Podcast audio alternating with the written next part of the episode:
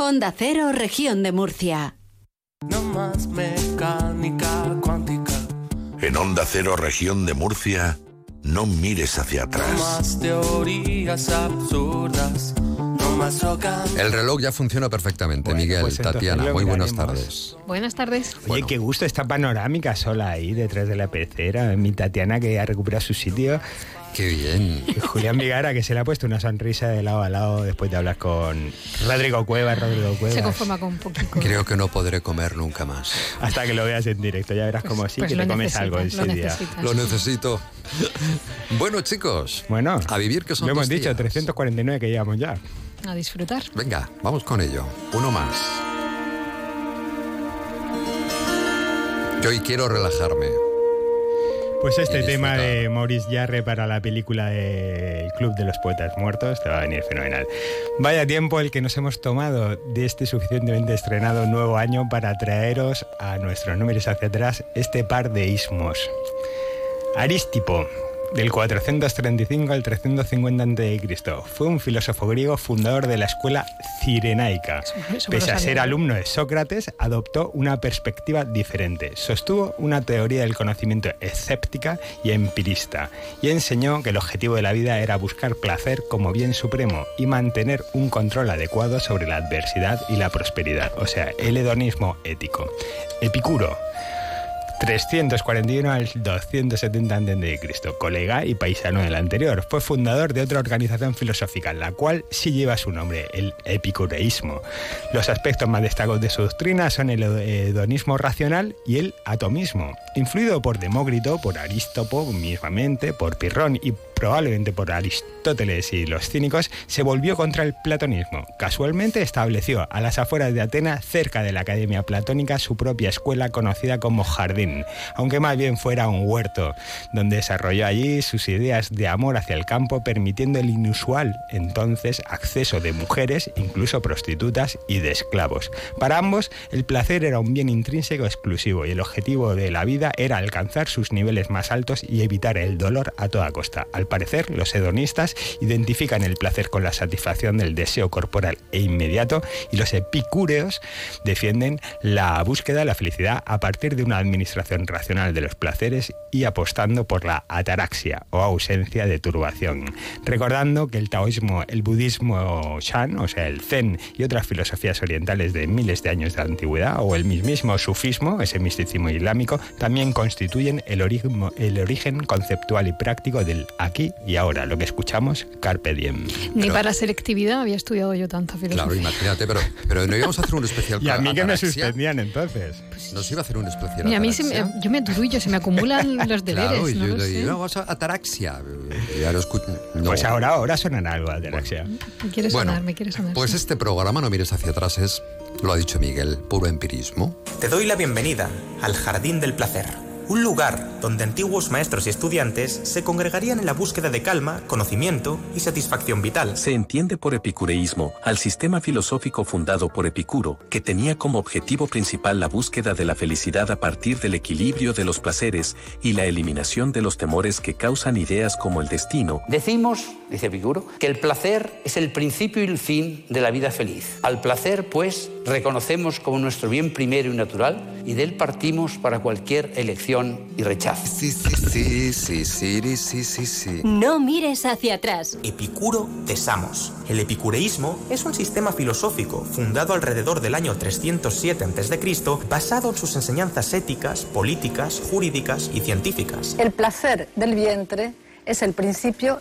y la raíz de toda vida buena. ¿Qué es lo más parecido que se te ocurre a la felicidad? ¿Comida? ¿Sexo? ¿Dormir? ¿Qué tienen esas cosas en común? Placer. A la felicidad parece que se llega mediante el placer. ¿Cómo es el universo? Con los expertos Tatiana Terescova y Miguel Teba.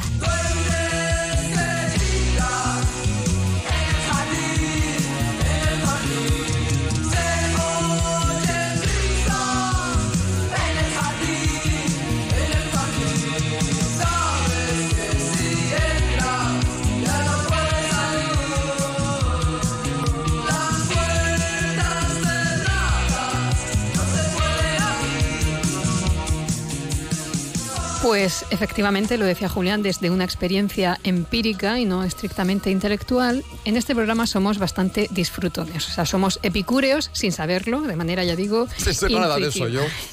Se nos da muy bien lo de buscar el placer. Em, bueno, yo vengo a contaros en realidad que los epicúreos eran un poco hippies, bueno, unos pre-hippies, ¿no? Proto-hippies. Porque, lo acaba de comentar eh, mi amigo Tebar, el jardín era el nombre que Epicuro le, había dado a esa escuela que fundó a las afueras de Atenas, muy cerca de la Academia de Platón a principios del siglo IV a.C.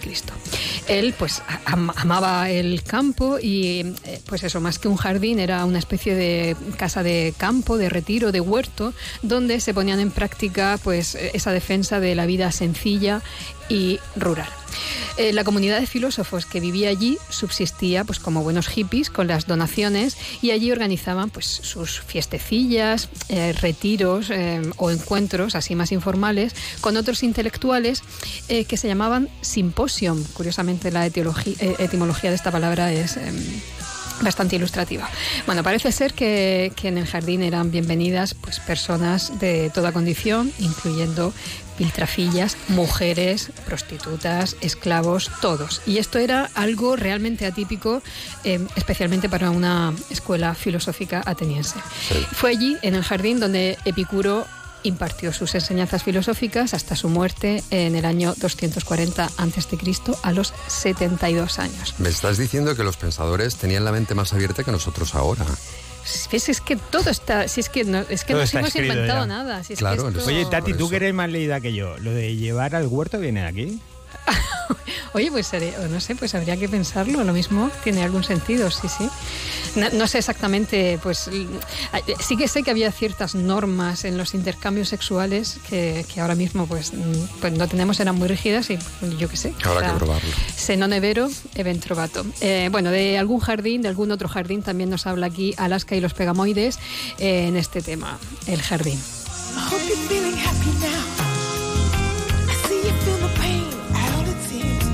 wonder what you're doing now. Wonder if you think of me at all. You used to play the same moves now, or a special moves for someone else. I hope you're feeling happy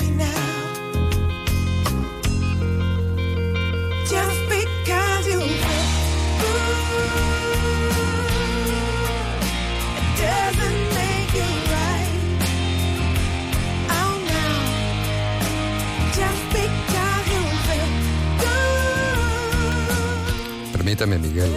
Esto es una joya. ¿Te ha gustado? Me eh? ha encantado. No había sonado nunca, es que gana Nancy. Sí, bueno, fueron abanderados de lo que paralelamente al Britpop se conoció como el Brit Rock, ese rock alternativo de los años 90. Y bueno, Skin, que portentosa en, todos los sentidos, su, su, líder, su cantante y letrista, pues hizo este himno ¿no? al hedonismo, solo porque te sientes bien. Parecía animarnos a abrazar los deseos y placeres sin remordimientos. Creó un himno que profundiza en las complejidades de la naturaleza humana y la búsqueda de la felicidad. Representa la canción una sensación de liberación de las limitaciones sociales y un abrazo a los deseos personales, observando el comportamiento humano y la conflictividad de la sociedad frente al placer y la culpa y profundiza en los temas de la liberación, la autoaceptación, la dicotomía entre las expectativas sociales y los deseos personales. Pues a ver si el oyente se anima y se libera, si se libera totalmente de las limitaciones de la conformidad y abraza el auténtico yo.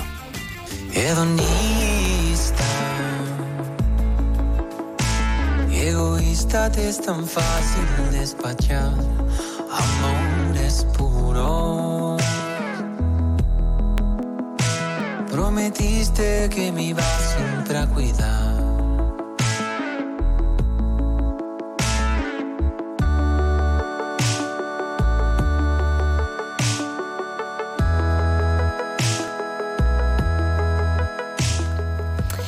El hedonismo epicúreo propugna aumentar el placer y disminuir el dolor, pero no se trata de ese hedonismo que nosotros usamos así de manera coloquial.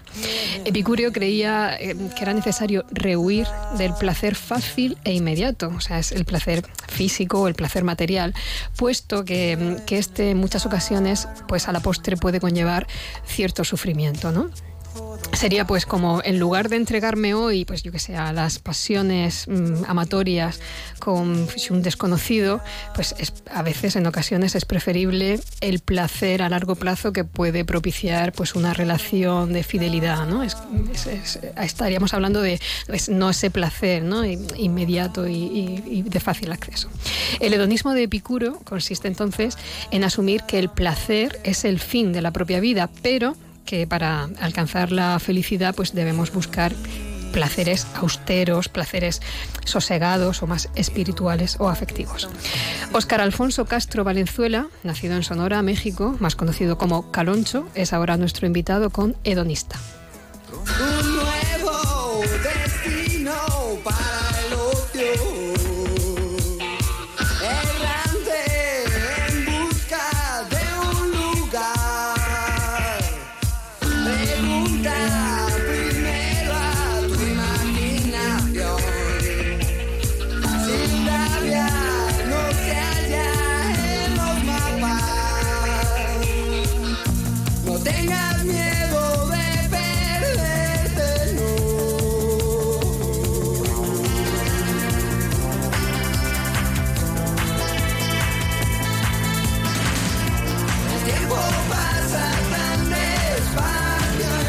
Ábrele el micro, Sol. No hay desierto. No hay falsa pasión. Ahora voy yo, venga. Pero Bueno. qué programazo estáis haciendo hoy. Yo cuando he visto el título es que digo, me da miedo, me da miedo.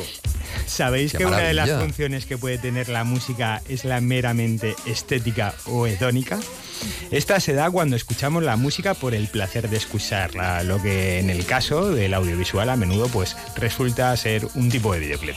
No sé cómo recordará nuestra audiencia la huella sonora de esta banda, de La Unión, pero desde su particular paraíso la música que hicieron parecía ir destinada al disfrute y la seducción, condenados por ello a vivir de los pretéritos buenos tiempos. La Unión ya sabemos, la banda de Luis Bolín, el recientemente fallecido guitarrista Mario Martínez, del teclista Íñigo Zavala, aunque después se lo quitaron, y de Rafa Sánchez, ese inconfundible vocalista que se peleó con el primero, con Luis, salió queriendo hacer con su carisma una carrera en solitario, y que el primero, Luis Bolín, como decíamos, se ha visto empujado a ir regrabando sus éxitos para seguir viviendo de la marca.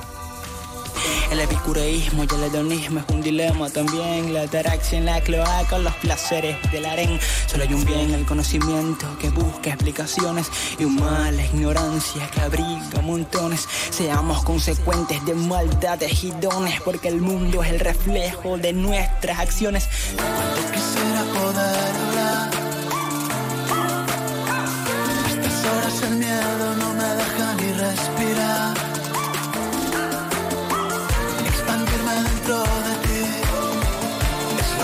Puede hacerme revivir.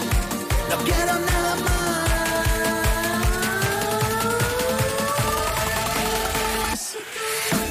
Haces que pueda dormir, que pueda imaginar, haces que pueda inhibir mi flujo neuronal. Tú haces que el tiempo se detenga y se quede todo en blanco y ya no piense en nada, nada más. Tú ves una luz en mí que nadie vio jamás. Tú consigues redimir mi poca voluntad.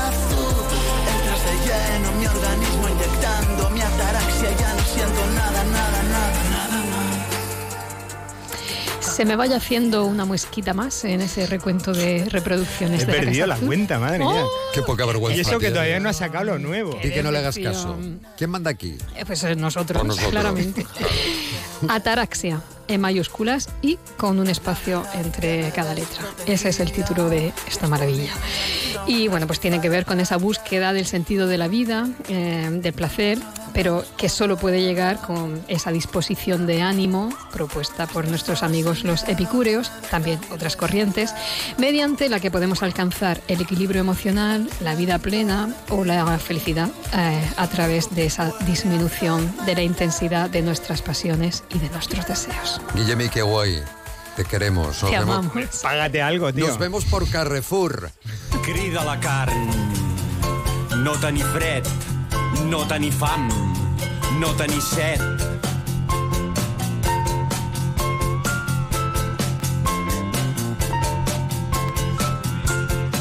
Qui se'n surt bé i que demà veu que també se'n sortirà d'aquestes tres no el guanya ni el mateix Zeus a ser feliç. Pues exactamente el aforismo referido en esta canción, que es Sentencia 33 de Epicurio, que lo escribió, pues eso, allá por el 306 a.C., en sus sentencias vaticanas o exhortaciones dice, el grito del cuerpo es este, no tener hambre, no tener sed, no tener frío, pues quien consiga eso y confíe que lo obtendrá, competiría incluso con Zeus en cuestión de felicidad. Grandísimo Pascal Comelade, prolífico y multiinstrumentista, compositor, junto al barcelonés poeta rapsoda Enric Casabets. Es verdad, son letras extranjeras lo que hemos escuchado.